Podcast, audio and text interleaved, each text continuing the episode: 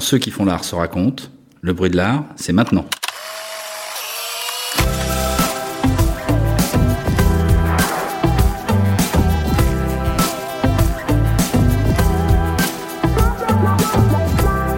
Nous sommes Florian Champagne et Victoria Le Bolloc Salama et à l'hôtel de Lille, nous recevons Stéphane Correa. Ce Parisien d'origine savoyarde d'une cinquantaine d'années a une expérience très large du monde de l'art. De critique d'art à galeriste, en passant par collectionneur et fondateur d'une foire d'art? Les fils conducteurs de ses expériences, l'amour du contact personnel avec les artistes, la volonté d'indépendance, de pouvoir dire ce qu'il pense, et de défendre ce qu'il aime ou ce qu'il pense qui mérite d'être défendu. Dans cet entretien, il nous raconte comment son amour de l'art débute dans une exposition de tableaux à l'hôtel Drouot. En quoi la volonté d'être utile, de faire entendre son opinion, différente de la doxa, a toujours guidé sa carrière. Et explique les changements profonds qui ont eu lieu dans le monde et le marché de l'art entre les années 1990 et aujourd'hui. Bonjour Stéphane. Bonjour Stéphane. Bonjour.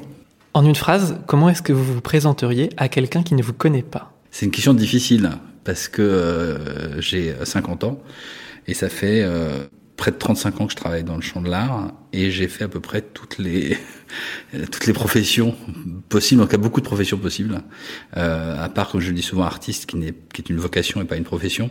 Euh, donc maintenant je j'ai regroupé finalement toutes ces casquettes euh, et je dis souvent que je suis un critique d'art opérationnel. Vous expliquez que vos parents ne s'intéressaient pas à l'art et vous parlez dans l'importance de la découverte de l'art, des livres et de la lecture, mais aussi des salles de vente à Drouot. Qu'est-ce qui, dès 13 ans, vous donne envie de découvrir l'art et porte vos pas vers l'hôtel Drouot? Alors c'est à la fois très simple et très compliqué. Euh, factuellement, ce qui porte mes pas vers l'hôtel Drouot, c'est que ma mère, euh, qui effectivement ne s'intéressait pas spécialement à l'art, est savoyarde. Et qu'à l'époque, euh, à Drouot, les cols rouges, euh, c'est ainsi qu'on appelait les commissionnaires, les gens qui euh, déplaçaient les objets, qui faisaient les entrées en salle, euh, les transports, étaient tous savoyards. C'était une sorte de confrérie qui se cooptait, et aussi de père en fils, etc. Et un jour, ma mère me dit, sortie de nulle part, oh, j'ai envie de voir des savoyards, donc je vais à l'hôtel Drouot, et si ça t'amuse, je t'emmène. Donc ça, c'est ce qui factuellement m'amène à Drouot. Après, ce qui me retient, euh, c'est très mystérieux. C'est-à-dire que effectivement, à Drouot, ben, euh, c'était comme aujourd'hui, en plus vivant et en, encore moins chic. C'était quand même un peu comme des puces euh, sur sur trois niveaux. C'était déjà le nouvel hôtel des ventes. et il y avait de tout. Donc il y avait des bijoux, des meubles, etc. Mais moi, c'est la salle des tableaux dits modernes qui m'a fasciné. J'avais jamais vu autant de tableaux, il y en avait pas chez moi. J'étais quasiment jamais allé dans un musée. Enfin, voilà, donc mes parents n'avaient pas d'intérêt pour ça. Et je crois rétrospectivement que ce qui m'a fasciné, c'est deux choses. Euh, la première, c'est la diversité des expressions qui étaient possibles avec un médium unique. Euh, dans une salle, c'est une espèce de cacophonie. Vous avez 300, 400 tableaux accrochés à touche-touche de tous les styles, de toutes les couleurs, euh, en partie de toutes les époques, puisque là, ce qu'on appelait à l'époque tableau moderne, c'était plutôt, on va dire, 1880, 1950. Et puis, euh, je sais pas, j'ai eu un sentiment exactement comme les gens qui adorent les animaux et qui rentrent dans un chenil de l'SPA, c'est-à-dire que tous ces tableaux abandonnés par leur maître, qui, qui, qui n'en voulaient plus, euh, ou alors leur maître était décédé, ou alors ils avaient déménagé pour plus petit, enfin exactement les mêmes raisons pour lesquelles on abandonne un, un animal. Euh, et moi j'avais l'impression que les tableaux euh, me parlaient, me disaient euh, ramène-moi à la maison, adopte-moi, prends-moi. Donc j'aime pas les animaux, donc ça déjà j'ai pas ça dans les chenilles de la SPA que je fréquente peu, mais à Dro ça m'a fait cet effet-là. Et le fait, j'ai dû assister, j'imagine, à une vente déjà parce que à il y a alternance d'exposition et de vente, et tous les jours il y a des ventes et tous les jours il y a des expositions. Et donc j'ai vu que parfois ça devait être 5 francs, 10 francs, 20 francs, enfin donc euh, des, des, prix qui me paraissaient complètement accessibles. Et je crois qu'on a euh, parce qu'après, je, dès le, donc ça devait être un mercredi et dès le samedi, j'ai demandé à ma mère de me ramener à Drouot et je crois qu'on a acheté là tout de suite une, une première œuvre, 20 euh, francs, je me rappelle à l'époque, donc ça doit faire les petits clients de 10 euros d'aujourd'hui. Est-ce que vous vous rappelez de cette œuvre? Ah Oui, bien sûr, c'était une lithographie euh, signée d'un certain Grasse qui a disparu. Enfin, j'ai jamais pu recroiser son travail. C'était un clown devant un miroir, euh, très classique. Ça devait être une œuvre des années 50.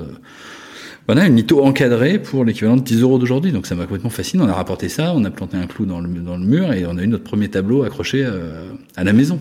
Et c'était magique. Et, et en fait, ça a conditionné complètement toute la suite de mon parcours parce que c'est vrai que j'ai eu un parcours très divers qui continue de l'être. Mais les, les lignes de force, on va dire, c'est euh, que je, suis collectionneur, ça depuis l'âge de 13 ans. C'était dans tout ce que j'ai fait dans l'art, j'ai quasiment jamais arrêté de collectionner, sauf quand j'avais une galerie parce que j'avais pas tout le, maigre euh, argent que je pouvais euh, gagner par ailleurs était englouti par la galerie. Mais la collection, le fait de vivre, en tout cas, une relation intime avec les œuvres, euh, dans l'espace domestique et pas pas uniquement en tout cas dans les musées, dans les dans les galeries ou dans les livres, mais de vivre avec des œuvres, avec des objets, d'apprendre aussi beaucoup des objets eux-mêmes, les manipuler. Euh, je dis souvent qu'accrocher deux œuvres l'une à côté de l'autre, c'est déjà faire un travail de, de, commissariat, et ça apprend énormément sur euh, sur les deux euh, œuvres. la diversité, c'est quelque chose qui reste aussi une ligne de force chez moi. J'ai toujours détesté qu'on me dise ce qui était bien et ce qui n'était pas bien. J'ai toujours beaucoup de méfiance pour les modes et pour les engouements passagers. Voilà, donc je crois qu'il y a beaucoup de choses finalement qui se sont euh, euh décidées finalement dans cette première visite à l'âge de 13 ans. Et après, ça s'est enchaîné très simplement, c'est-à-dire tous les mercredis et tous les samedis, euh, je, je tannais ma mère pour qu'elle m'emmène à l'hôtel Drouot qui était le seul lieu pour moi où on pouvait voir de l'art. Enfin, j'avais même pas, enfin, évidemment, j'avais aucun repère, aucune idée. Et puis ça me plaisait, c'est ce côté très accessible, le fait que ce soit gratuit, qu'on rentre dans les salles, qu'on puisse toucher les objets, les décrocher, regarder derrière. Donc à l'époque, euh, vous avez le sentiment que l'art était un domaine accessible? En tout cas, le fait que, l'objet, enfin que oui, que l'art est accessible à travers l'objet, je dirais. C'est-à-dire que c'est quelque chose qui m'est qui m'est resté vraiment. Et j'étais, je me intéressé à des tas de formes d'art, y compris beaucoup plus euh, conceptuel, minimaliste, etc. Mais pour moi, il y a quand même la vérité de l'œuvre, elle est dans l'objet. C'est-à-dire que tout ce qui n'est pas dans l'objet n'existe pas. J'étais très ami avec un critique euh, que j'adorais et que j'admirais énormément, euh, Bernard Lamarjadel, et de manière euh, ironique, il rentrait dans les galeries puis il disait Faites-moi la bande-son pour moi, l'art se passe totalement de bande son. Enfin, je veux dire, c'est intéressant d'en discuter, d'en parler avec un artiste, d'avoir un éclairage, d'avoir des renseignements. Euh, le point de vue d'historien d'art est intéressant, tout ça est très intéressant. Mais si c'est pas dans l'objet, si c'est du baratin qu'on rajoute à l'objet, euh, pour moi, ça n'existe pas. Parce que justement, pour moi, une œuvre, c'est toujours quelque chose que potentiellement, dans 30 ans, ou dans 100 ans, ou dans 200 ans, on va trouver à Drouot dans une manette, c'est-à-dire une euh, caisse en plastique, ou accrochée, et il y aura personne pour faire la bande son. Donc, euh, il y a que ce que vous pourrez trouver comme renseignement dans l'objet lui-même, euh, qui pourra vous, euh, vous éclairer. À 24 ans, en 1992, vous avez fondé la galerie Météo à Paris. À l'époque, qu'est-ce qui vous donne envie d'être galeriste? Comme j'ai eu cette vocation très précoce, puisque dès l'âge de 13 ans ou 14 ans, j'ai compris que j'allais faire ma vie dans l'art et que je serais pas artiste parce que j'avais pas, je savais pas à l'époque pourquoi je serais pas artiste. Maintenant, j'ai compris depuis euh, pourquoi je, je suis pas artiste. En fait, les études m'intéressaient d'abord très peu. J'étais passionné tout de suite par l'art. Que comme j'aime pas trop qu'on me dise euh, ce, que, ce, que, je dois penser ni ce que je dois faire, c'est vrai que ça a jamais été tellement mon mon truc. Et euh, après Drouot, on a commencé à fréquenter des galeries avec ma mère, notamment dans la rue de Seine. Et là, il y a un galeriste qui m'a proposé de venir travailler pour lui. Juste, euh, j'avais euh, eu mon bac avec un an d'avance, j'avais fait une et, euh, et donc j'avais même pas 18 ans. Et ma mère me dit non mais Stéphane, t'as 18 ans, tu vas pas y travailler à 18 ans. Euh, euh, c'est les plus belles années de ta vie, t'es étudiant, t'as pas de responsabilité, euh, tu as de l'argent de poche, t'as une voiture, tu t'éclates, qu'est-ce que tu vas aller t'emmerder à travailler? Mais je dis oui mais moi c'est tout ce que j'ai envie de faire quoi. Donc elle m'a trouvé une école euh, qui venait de se créer. Ça n'existait pas ce type d'école à l'époque, qui s'appelait euh, l'école supérieure internationale d'art et de gestion, qui a disparu depuis, enfin qui est plus ou moins devenu l'EAC, et euh, dont elle avait vu une pub dans la Gazette de Drouot, je sais pas quoi. Elle m'a dit j'ai trouvé, faut que tu fasses ça. Et j'ai dit bon, bah, d'accord, je vais faire ça. Donc c'était trois ans. Et donc, mais je piaffais quand même plutôt de travailler. Puis j'ai commencé à rencontrer des, vraiment des premiers artistes, des gens un peu de ma génération, qui étaient un peu plus âgés que moi, mais avec qui j'ai eu des relations très fortes, des gens comme Philippe Maillot, Philippe Ramette, etc. Et donc, euh, bah, qu'est-ce qui s'est passé? C'est qu'à la fin de mes trois ans, j'ai dû faire un stage pour valider mon diplôme, que finalement je n'ai jamais validé parce que j'ai jamais fait de rapport de stage. Et, je suis allé faire mon stage à la Fondation Cartier, qui était à l'époque avec Jean Josas, par l'intermédiaire d'un artiste, Noël Dola, qui, euh, qui avait un rendez-vous et simplement qui m'a demandé si je pouvais l'emmener, puisque donc j'avais une voiture. Et je l'ai emmené à Jean Josas, j'ai déjeuné avec Marie-Claude Beau, qui est maintenant à Monaco, mais qui à l'époque dirigeait la Fondation Cartier. Et puis elle m'a dit, bah, à la fin du déjeuner, une fois qu'elle avait épuisé tous les sujets de conversation, euh, elle s'est tournée vers le petit jeune homme euh, que j'étais et elle m'a dit, bah, et vous, qu'est-ce que vous faites et tout ça? Je dis, bah, moi, je vais, voilà, je finis cette école, faut que je fasse un stage et tout ça. Et elle m'a dit, bah, pourquoi vous venez pas ici euh, faire un stage Donc évidemment, je sautais de joie littéralement et elle m'a embauché après pendant un an. Donc j'avais à l'époque 21, même pas 21 ans. Si, j'avais 21 ans. Elle m'a embauché, elle m'a donné un contrat de chargé de mission pour être co-commissaire d'une exposition sur Andy Warhol. Donc 21 ans, un budget conséquent, comme à l'époque on pouvait l'avoir euh, chez Cartier. Euh, on était deux euh, co-commissaires. L'autre était un égyptologue qui, pareil, débarquait totalement comme moi de mon âge et qui maintenant dirige les spectacles vivants au Centre Pompidou. Et, euh, et elle, évidemment, qui était la commissaire générale, mais qui était jamais là, parce que euh, à l'époque, Cartier avait déjà une très grande politique d'exposition dans le monde entier, etc. Donc elle voyageait sans arrêt. Et on a fait cette expo pendant un an, et c'était génial évidemment, parce que 21 ans, peut-être Serge, Laurent qui, qui a ça avec moi, peut-être un ou deux ans de plus que moi, mais enfin, je veux dire, on avait euh, les clés de la maison, quoi. Et, euh, et elle, nous a fait une confiance incroyable, c'était extraordinaire. Alors, euh, parfois, elle nous tapait sur les doigts, elle nous dirigeait, mais enfin, globalement, on n'a pas fait tout ce qu'on voulait, mais en tout cas, elle nous a quasiment rien imposé qu'on ne voulait pas. Donc, ça a été une année exceptionnelle. Et puis, j'ai dû partir faire mon service militaire, parce qu'à l'époque, il y avait le service militaire. Donc euh, je l'avais repoussé grâce à mon travail, mais euh, l'expo a ouvert en juin et en, juillet ou août, j'ai été incorporé. Et donc là, je suis parti pour un an de service militaire. Et quand je suis sorti de mon service militaire, ben, je savais pas du tout quoi faire, parce que euh, finalement, j'avais connu cette expérience absolument incroyable et hyper formatrice, et ben, en même temps dans une liberté très grande. La Fondation Cartier, à l'époque, préparait déjà un peu son déménagement vers Paris et un peu un rétrécissement de ses, activités, euh, et notamment plus sur des grandes monographies euh, rétrospectives à l'international, etc., qui, moi, m'intéressaient beaucoup moins. Donc, euh, bah, donc finalement, je me suis dit, qu'est-ce que je vais faire? Et finalement, je connaissais tous ces artistes tous ces, beaucoup de ces jeunes artistes que j'avais connus notamment par Noël Delam mais d'autres par Bernard Marjadel, qui ne trouvaient pas de galerie, parce qu'à l'époque, c'était ce qui s'était passé entre temps, c'est qu'il y a eu la crise euh, il y a eu la guerre en Irak et la crise du marché de l'art. Et donc, euh, après 90, euh, plus d'ouverture de galeries, au contraire des fermetures.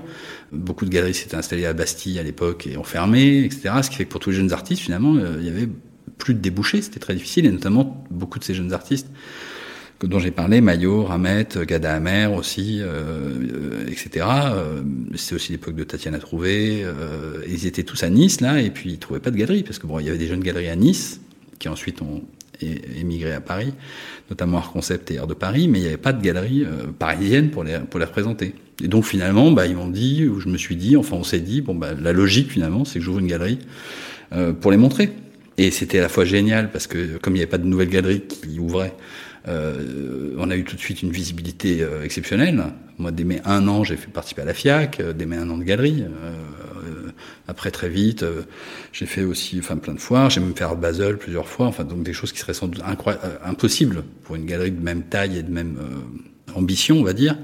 Et, mais en même temps, moi, je connaissais rien à ce boulot.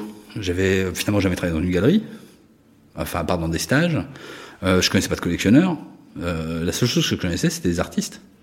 D'ailleurs, un jour, euh, Jean-Michel Sanogement, qui est un artiste que j'adore, avec 80 ans, et avec qui j'avais un projet d'expo qui finalement s'est jamais concrétisé, il m'a dit, un galeriste, c'est quelqu'un qui a des artistes, et un marchand, c'est quelqu'un qui a des collectionneurs. Et c'était cruel, et en même temps c'est très vrai. Mais moi j'étais un galeriste, c'est-à-dire que j'avais des artistes, entre guillemets, enfin je ne les possédais pas, mais je savais ce que je voulais montrer comme art. Et en plus, pour simplifier la chose, j'ai fait que des premières expositions, ou en tout cas que des premières expositions en France, ou des premières expositions à Paris, euh, d'artistes. Donc euh, c'était, euh, il n'y avait pas de marché. C'était vraiment euh, calme plat. Puis les prix de l'art étaient aussi beaucoup moins élevés que maintenant, donc même si les, charges étaient aussi moins élevées, c'était économiquement totalement invivable. Et parce que moi, ce qui m'intéressait en fait dans la galerie, c'est ça que j'ai pas dit, parce qu'effectivement, j'ai ouvert une galerie alors que j'étais absolument pas fait pour, que j'avais pas les qualités, notamment de commerçant, de gestionnaire, etc. Mais moi, ce qui, ce qui me plaisait dans la galerie, c'est que je me suis, je voulais d'abord être utile. Donc je me suis dit, voilà, c'est pour ça que je faisais ces artistes qui trouvaient pas de galerie, etc. Je me suis dit, au moins, je servirai à quelque chose. Je vais les, je vais les montrer. Et puis surtout, je me disais, c'est vraiment le couple de base, c'est-à-dire un artiste et quelqu'un qui décide de le montrer, enfin, et qui le montre au public, qui rend ce travail public qui le porte vers le public. Voilà, moi c'est ça qui m'intéressait, c'était vraiment de pouvoir en toute indépendance prendre cette décision, alors que finalement, euh, si vous êtes dans même directeur centre d'art ou je sais pas quoi, il faut quand même demander à votre conseil d'administration, à votre équipe, euh, etc. Et puis l'autre chose qui me plaisait par rapport à un travail que j'aurais pu faire justement dans le pub, dans la sphère publique, c'est le fait de travailler dans la durée avec les artistes. Et, et pendant tout le temps où j'ai travaillé avec ces artistes, euh, j'ai vu toutes leurs expositions personnelles, par exemple. Mais au-delà de ça, j'ai essayé de voir quasiment toutes les expositions qu'ils qui faisaient. J'allais à l'atelier, je voyais. Donc j'avais une connaissance de leur travail. Euh, et pour certains, ça a continué. Euh, Philippe Maillot, par exemple, je crois que j'ai vu toutes les œuvres que Philippe a, fait depuis le début, y compris celles qu'il a détruites.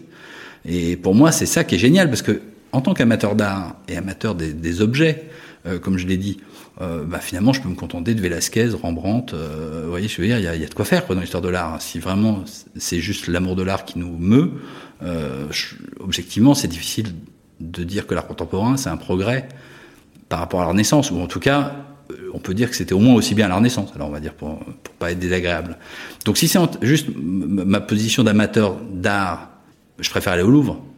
Ce qui, ce qui, moi, ce qui me, ce qui me fascine dans l'art contemporain, c'est c'est que je pourrais jamais parler avec Velasquez ou je pourrais jamais parler avec Rembrandt, mais en revanche, je peux parler avec des artistes d'aujourd'hui euh, que j'admire intensément et les accompagner et les aider, faire des choses pour eux, faire des choses avec eux, travailler avec eux, parce que c'est vraiment dans le travail avec les artistes qu'on rentre à l'intérieur de l'œuvre. C'est vraiment en, en, en, faisant des choses avec les artistes que, pour moi, euh, on, on, comprend un tout petit peu, s'il y a quelque chose à comprendre, euh, ce que c'est clair. En 97, vous avez dit On ne sait plus pourquoi on monte des expositions, cela nécessite un investissement en temps, en énergie, en argent. Or, à Paris, il n'y a pas de public pour les expositions de galeries. Et à l'époque, vous cherchiez du coup à trouver un, une autre manière de travailler. Est-ce que vous pensez toujours la même chose que ce que vous disiez à l'époque? Bah, C'était malheureusement prémonitoire, je dirais, parce qu'aujourd'hui, beaucoup de galeries euh, vous disent qu'il y a de moins en moins de monde dans les galeries. C'est vrai que les foires, par exemple, ont asséché beaucoup, mais simplement aussi le fait qu'il y a une offre. Euh, comme je le dis souvent, si vous voulez, dans les années 70, 80, et peut-être même jusqu'au moment où moi j'ai ouvert ma galerie, euh, les galeries étaient le, le seul moyen d'information sur l'art contemporain, parce que en France, en tout cas jusqu'en 80, 85, je veux dire, il n'y avait pas de centre d'art, il n'y avait pas de musée, il y avait très peu de revues, il n'y avait pas Internet évidemment, euh, il y avait très peu de foires, etc. Donc, euh, si vous voulez vous tenir au courant de l'actualité, ce que vous avez par exemple tous les collectionneurs ou ou professionnels français, toutes les semaines, ils faisaient un tour de galerie où ils voyaient 7, 8, 10, 15 galeries qui étaient assez concentrées euh, en plus géographiquement, ce qui fait qu'en 7 ou 8 semaines, bah, ils avaient fait le tour des 100 lieux d'art contemporain de Paris, ce qui était déjà pas mal, ou peut-être même pas autant. Puis une fois de temps en temps, ils allaient à l'étranger pour un grand vernissage, ou voilà, et puis finalement, ils avaient une vision complète de, l'art, mais ce que je veux dire, c'est qu'aller dans les galeries, c'était le seul moyen finalement de s'informer sur l'art contemporain. Aujourd'hui, à tort ou à raison, euh, on, pense qu'on a plein de moyens de s'informer, déjà sans se déplacer avec euh, son ordinateur, et puis après dans des foires où au lieu de voir une galerie ou deux ou cinq ou huit dans l'après-midi, bah, vous envoyez 200, vous avez l'illusion d'en voir 200, etc. Donc finalement, pourquoi les gens iraient dans les galeries? Moi, c'est plutôt la question que je pose toujours. Je me dis, je suis même surpris qu'il y ait encore des gens qui aillent dans les galeries. Finalement, on se rend compte que les gens qui vont dans les galeries aujourd'hui euh, bah, c'est comme avant finalement. Ils font pas tellement le tour des galeries, ils font le tour des galeristes. C'est-à-dire que finalement, on va voir des galeristes qu'on connaît, avec qui on s'entend bien, avec qui on va échanger de l'information, on va échanger des impressions. Euh, sauf qu'aujourd'hui, de plus en plus, les galeristes, ben, ils sont inaccessibles, parce que d'abord, ils sont pas là, euh, parce qu'ils sont dans les foires, ils sont en voyage, ils sont un, et puis parce qu'ils sont planqués dans leur bureau, euh, qu'il faut passer un barrage de 1, 2, 3 assistants avant de les voir. Ils ont parfois une caméra de surveillance et c'est, ils viennent vous voir s'ils vous connaissent, mais s'ils vous connaissent pas, vous avez aucune chance de jamais les rencontrer. Donc, euh, donc, donc ça a quand même beaucoup, euh, ça a quand même beaucoup changé. Mais c'est vrai que je, à l'époque, moi, ce que je désignais en, en disant ça, effectivement, c'était plutôt l'absence de presse, parce qu'à l'époque, par exemple, faut savoir qu'un journal comme Libération euh, avait dicté comme règle qu'on ne parlait pas des expositions dans les galeries. C'était commercial, donc on ne parlait que des expositions dans les musées, les centres d'art, etc. Donc euh, c'est quand même difficile quand on doit communiquer sur travail. Et c'était vrai finalement pour tous les. Bon, le Figaro le faisait un peu plus, mais euh, dans même les, dans les mensuels, etc. On parlait très peu de ce qui se passait dans les galeries. Donc bon, faire des expos dont personne ne parle, c'est pas forcément euh, euh, très gratifiant. Euh, que d'autre part, effectivement, ce que je désignais encore plus, c'était que les artistes, notamment ceux avec qui je travaillais, qui étaient des artistes qui commençaient, mais qui étaient en train de commencer à s'installer, à se développer, bénéficiaient de moyens de production, de monstration, etc., infiniment euh, plus professionnels, euh, euh, plus euh, conséquents dans les centres d'art, dans les fracs, etc., que chez moi. Parce que moi, effectivement, je pouvais pas leur offrir 500 mètres carrés, euh, une grue, je, monter, monter des cloisons, trois assistants, des budgets de production, comme ça commençait à être le cas dans les dans les dans les fracs, les centres d'art, etc. Donc finalement, je me disais quand je les expose, c'est presque une punition que je leur inflige. C'est-à-dire que, je veux dire, le reste du temps, ils sont traités euh, comme des nababs, n'exagérons pas, mais c'était, même s'il restait le problème du fait qu'ils touchaient pas d'honoraires, donc parfois, c'était le paradoxe d'un artiste comme Philippe Ramette, par exemple, il le disait, il me disait, je peux produire tout ce que je veux, mais en revanche, un sandwich, non. Donc, à un moment donné, c'est super de pouvoir dire, tiens, je vais claquer 10 000 francs, 20 000 francs. Je suis désolé, on était encore en francs dans une production, mais euh, il n'avait pas de quoi payer son loyer, ni de quoi se payer à bouffer. En 2009, vous avez pris la tête du Salon de Montrouge. Euh, donc, c'est un salon qui est orienté euh, autour de la création contemporaine et qui présente, en dehors du cadre de la galerie, euh, des artistes émergents. Et en 2015, vous êtes remercié. À cette occasion, vous faites le bilan de ces six années passées dans un long article publié dans le quotidien de l'art. Euh, vous y écrivez qu'il est de notre devoir de continuer à accompagner et faire découvrir de nouveaux artistes issus de la scène française. Pourquoi est-il nécessaire, selon vous, de défendre spécifiquement les artistes de la scène française?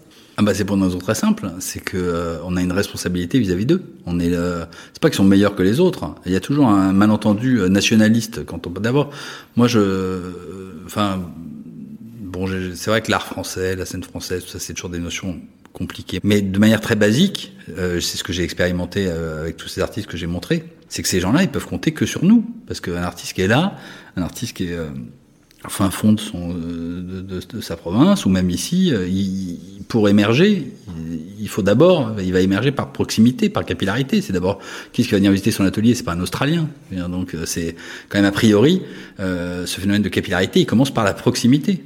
Euh, donc, euh, je pense que c'est nous qui avons une responsabilité particulière vis-à-vis des artistes de la scène française, et notamment des artistes qu'on connaît pas, parce que effectivement, ceux-là, il n'y a que notre notre fréquentation euh, assidus euh, de toutes sortes d'endroits, euh, de, portes ouvertes, d'ateliers, de, lieux alternatifs, etc. Et puis à Montrouge, c'était structuré par le par la prise de connaissance à travers des dossiers. Au-delà de ça, c'est vrai que Montrouge, ça a été un, un, moment très particulier pour moi. En 2009, ou même 2008, peut-être, la, la, mairie de Montrouge m'approche, le directeur d'affaires culturelles, pour me demander mon avis chose qu'il faut jamais me faire parce que comme vous le voyez là, euh, nos auditeurs l'entendent. Euh, même d'ailleurs, si on me le demande pas, je le donne et puis euh, je suis après on peut plus m'arrêter quoi. Donc ils, sont venus en plus me, me, chatouiller avec ce qui me plaisait le plus parce que moi j'avais fait que des premières expositions à la galerie. J'adore découvrir des artistes, j'adore porter un jugement sur des choses dont je ne sais rien et dont je ne sais pas ce qu'en pensent les autres.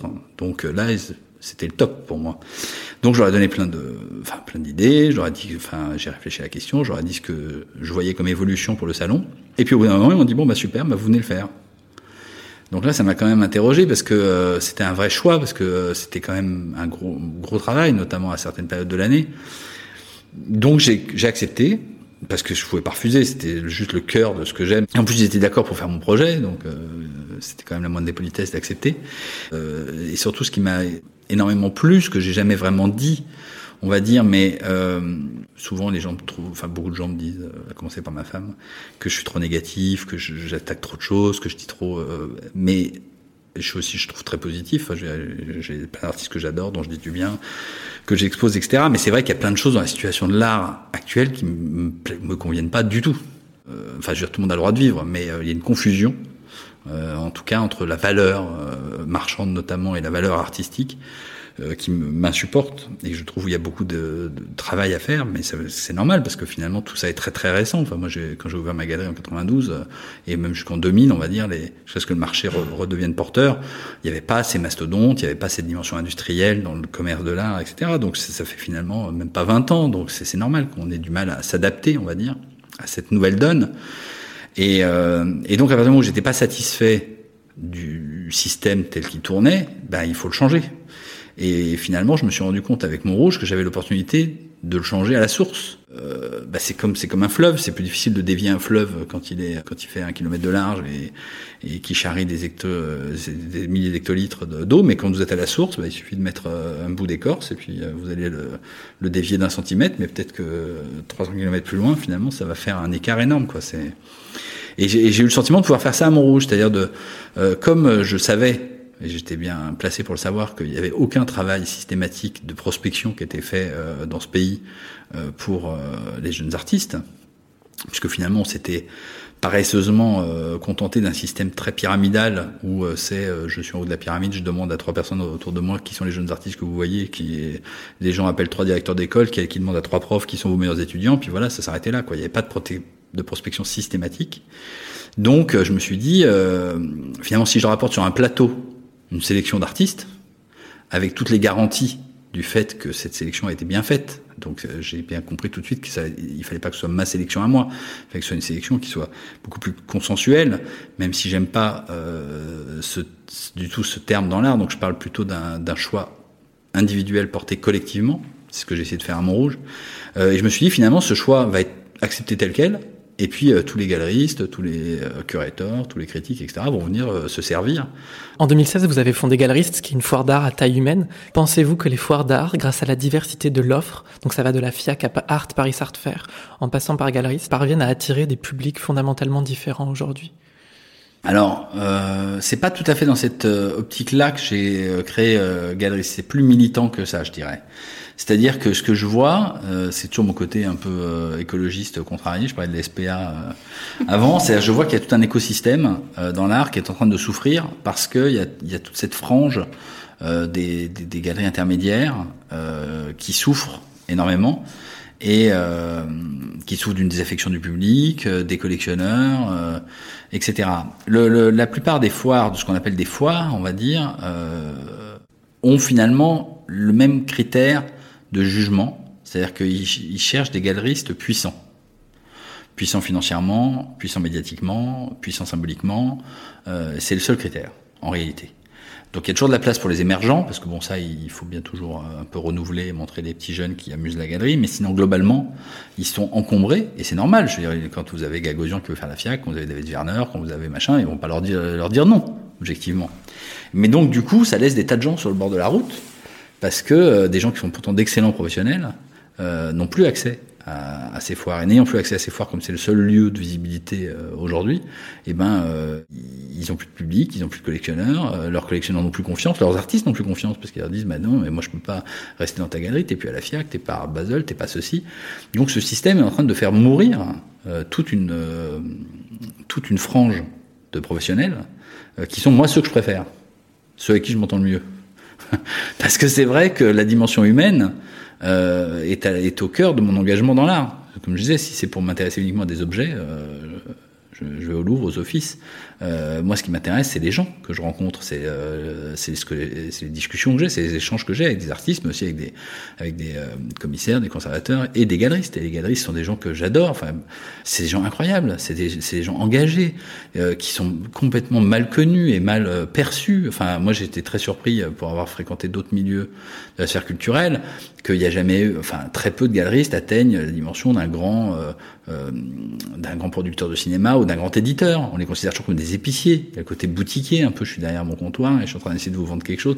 Moi, j'étais ulcéré quand j'avais ma galerie, quand je défendais un artiste, que, auprès d'un collectionneur, par exemple, n'importe ou d'un conservateur d'ailleurs, il me disait toujours au bout d'un moment, ah oui, évidemment, tu dis que c'est bien parce que tu, parce que tu, tu le montres et que tu essaies de le vendre. non, en fait, c'est le contraire. C'est parce que je trouve que c'est bien que je le montre.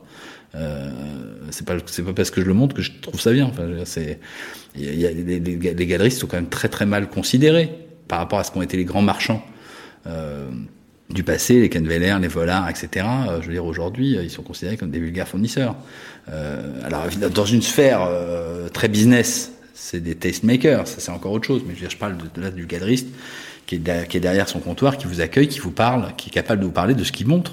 Euh, autrement qu'en vous disant un tel a acheté ou il va être à la prochaine documentaire ou je sais pas quoi. Quelqu'un avec qui vous pouvez vraiment parler d'art. Il y, y, en a plein. Mais ceux-là, malheureusement, euh, sont, sont, mal considérés. Et en gros, en fait, moi, ce qui mon combat euh, se résume à, à, une seule chose, c'est que je n'arrive pas à comprendre et à, surtout à admettre que dans l'art, il n'y ait pas d'autres critères de euh, comment dire de valorisation que le marché. Par exemple, moi j'ai rencontré Claude Simon euh, un ou deux ans après qu'il ait eu son prix Nobel de littérature. Il me disait qu'avant d'avoir le prix Nobel, il vendait 80 livres par an, tout titre confondu. Bon, ça veut dire qu'on peut vendre 80 livres par an et avoir le prix Nobel. Euh, on peut faire un film sur des adolescentes roumaines qui avortent dans une chambre d'hôtel avec des euh, acteurs euh, non professionnels et avoir la Palme d'Or à Cannes. Et c'est la manifestation où il y a le plus de journalistes accrédités dans le monde les années où il n'y a pas les Jeux Olympiques. Donc ça veut dire que dans les autres secteurs de la création, on a trouvé des modes de reconnaissance qui sont complètement déconnectés du marché, qui sont des vrais modes de reconnaissance culturelle, artistique, sur des critères euh, purement euh, intellectuels. Et dans l'art, ça n'existe pas. Ça n'existe plus. Aujourd'hui, le seul critère de reconnaissance, c'est le fric. Et ça, moi, je peux pas, je, je, peux pas l'admettre.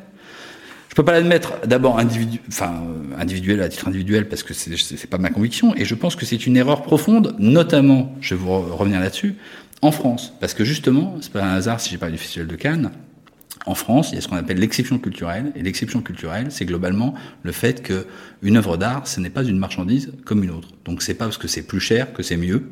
Il y a d'autres critères. Et moi, ce que je voudrais, c'est que dans l'art, on trouve des lieux de reconnaissance, des lieux, des euh, mécanismes, des processus de reconnaissance qui soient purement artistiques et pas uniquement ceux du marché. J'ai rien contre le marché.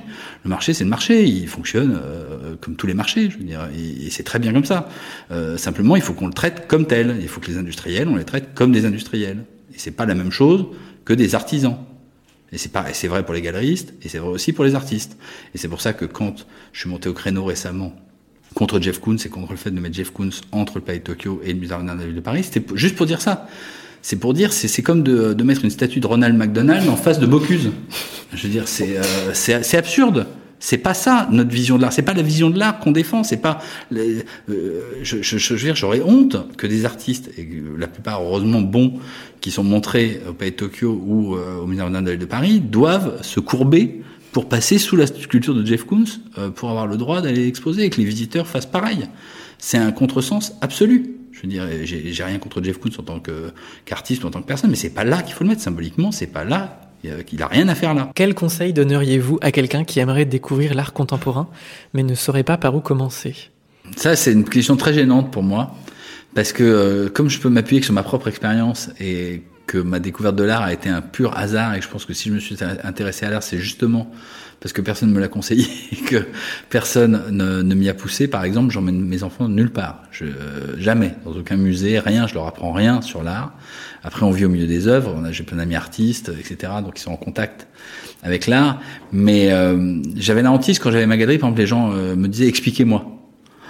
Pour moi, c'était terrifiant parce que pour moi, justement, il n'y a rien à expliquer. Il y a juste à regarder en fait. Et après, une fois que les gens regardaient, c'est à eux de dire des choses et après on peut discuter. Mais euh, moi, euh, quand je donnais, j'expliquais entre guillemets, c'était, je disais ce qui moi m'avait plu dans un travail, comment moi j'étais rentré dans le travail. Mais c'est une porte. Et en fait, dans un travail, il y a 100 portes. Et si vous en ouvrez une, vous en fermez 99. Et euh, quelqu'un d'autre rentrera pas par la même porte. Pour finir, dans votre carrière professionnelle, quelle est la critique qui vous a le plus touché? Ah, ça c'est euh, ça c'est une très très bonne question. Je suis assez facilement satisfait de moi-même, donc je j'ai pas j'ai pas tellement de doutes sur ce que je fais et le, euh, et le sens que j'y apporte. Après mes défauts, j'aime beaucoup la phrase de la, une phrase de la femme de Churchill qui dit euh, euh ces défauts vous sautent à la figure et il faut, faut toute une vie pour pour appréhender toutes ces qualités et épuiser toutes ces qualités. J'espère que je suis pareil. Je pense que mes défauts sautent à la figure. Donc oui, euh, je me souviens Eric Dittman, par exemple, avait écrit, c'était foutu de moi dans un, un, un, numéro de document où il avait écrit euh, cette grande gueule de Coréa ou je sais pas quoi. Arnaud Labelle-Rojoux, que j'adore, a fait une chanson où il dit euh, qu'est-ce qui rend si vantard Stéphane Coréa, c'est le persil dans les narines. Donc peut-être ce côté, mais non, ça c'est c'est pas, ce serait pas vrai de dire ça parce que c'est vrai que je suis comme ça et voilà, je, je, parle fort et je dis ce que je pense. Euh, c'est pas c'est pas c'est pas ce qui me touche euh, comme critique. Euh, qu'est-ce qui pourrait me toucher comme critique? C'est plutôt, euh, mais mais là aussi je l'accepte. C'est comme tout le monde, c'est quand je suis en contradiction avec moi-même. Euh, et, et c'est vrai que j'y pensé par exemple parce que j'ai failli mettre un truc sur Twitter ce matin euh, parce que euh, il m'est arrivé, euh, il m'arrive encore parfois de, quand on me le demande d'écrire des textes par exemple pour de l'argent. Euh, vraiment, le, le, vrai motif c'est parce que c'est bien payé ou parce que simplement même c'est payé. Donc alors après, je me justifie en me disant que euh, finalement tous les assassins ont droit à des avocats, donc je vois pas pourquoi tous les artistes n'ont pas le droit à un critique d'art. Euh, J'essaie toujours de dire des choses que je pense et d'écrire des choses que je pense sur les artistes. Et, en plus, je pense vraiment qu'on peut dire des choses intéressantes sur tous les artistes. Moi, je suis touché par tous les artistes. J'aime tous les artistes. Mais c'est vrai que parfois, objectivement, j'écris parce que on me dit voilà, ça va être 1500 euros, je sais pas quoi. Donc je dis ouais, ça, d'accord, je, je, vais le faire. Euh, mais en même temps, je voulais, c'est ça que je voulais écrire sur Twitter, euh, c'est que en même temps, j'ai beaucoup plus souvent écrit gratuitement sur des artistes que j'aime que euh, contre rémunération sur des artistes que j'aimais pas. Donc voilà, je trouve qu'à l'heure du jugement dernier, j'espère que ça me sera euh, euh reconnu et que, que cette contradiction que j'ai, parce que c'est vrai que j'essaye toujours de prôner euh, une forme de, rapport à la fois intime, mais aussi de, de vérité finalement par rapport aussi à la, parole sur l'art. Quand on était par exemple dans l'aventure du journal Particule, on a toujours dit ce qu'on pensait. L'idée c'était de parler d'art comme on parle là, comme on en parle en vérité. Moi, je, je, je déteste. Ça m'arrive encore à la radio la dernière fois une de mes consoeurs qui me dit euh, qu'elle n'a pas aimé une expo, mais après elle arrive au micro et elle la défend. Euh, moi, pour moi, c'est insupportable. Pour moi, le rapport à l'art n'a d'intérêt que dans une forme, une certaine une forme d'honnêteté euh, par rapport à ce qu'on pense, par rapport à ce qu'on ressent. et je trouve que ce milieu, c'est souvent ce qui m'agace le plus dans ce dans ce milieu, c'est que les gens peuvent, peuvent, par stratégie, par conformisme, etc., ne pas dire ce qu'ils pensent. Je pense que si on, choisit l'art, c'est parce qu'on choisit une forme de, sincérité par rapport à de vérité par rapport à soi et par rapport au regard qu'on porte sur le monde. Donc je vois pas du tout pourquoi le, mentir. Stéphane Coréard, merci de vous être raconté, d'avoir fait entendre votre voix au milieu du bruit. On peut vous retrouver sur Twitter, Coréard S, et pour vous tenir au courant de l'actualité de la foire galeriste, rendez-vous sur leur page Facebook Galeriste au pluriel. Nous remercions encore l'Hôtel de Ville d'avoir à nouveau accueilli le bruit. Merci également à celui, à celle qui a pris du temps pour partager ce moment avec nous. Nous revenons bientôt. D'ici là, pour ne rien rater, retrouvez l'actualité du bruit de l'art sur Instagram et Facebook et sur notre site lebruitdelart.fr.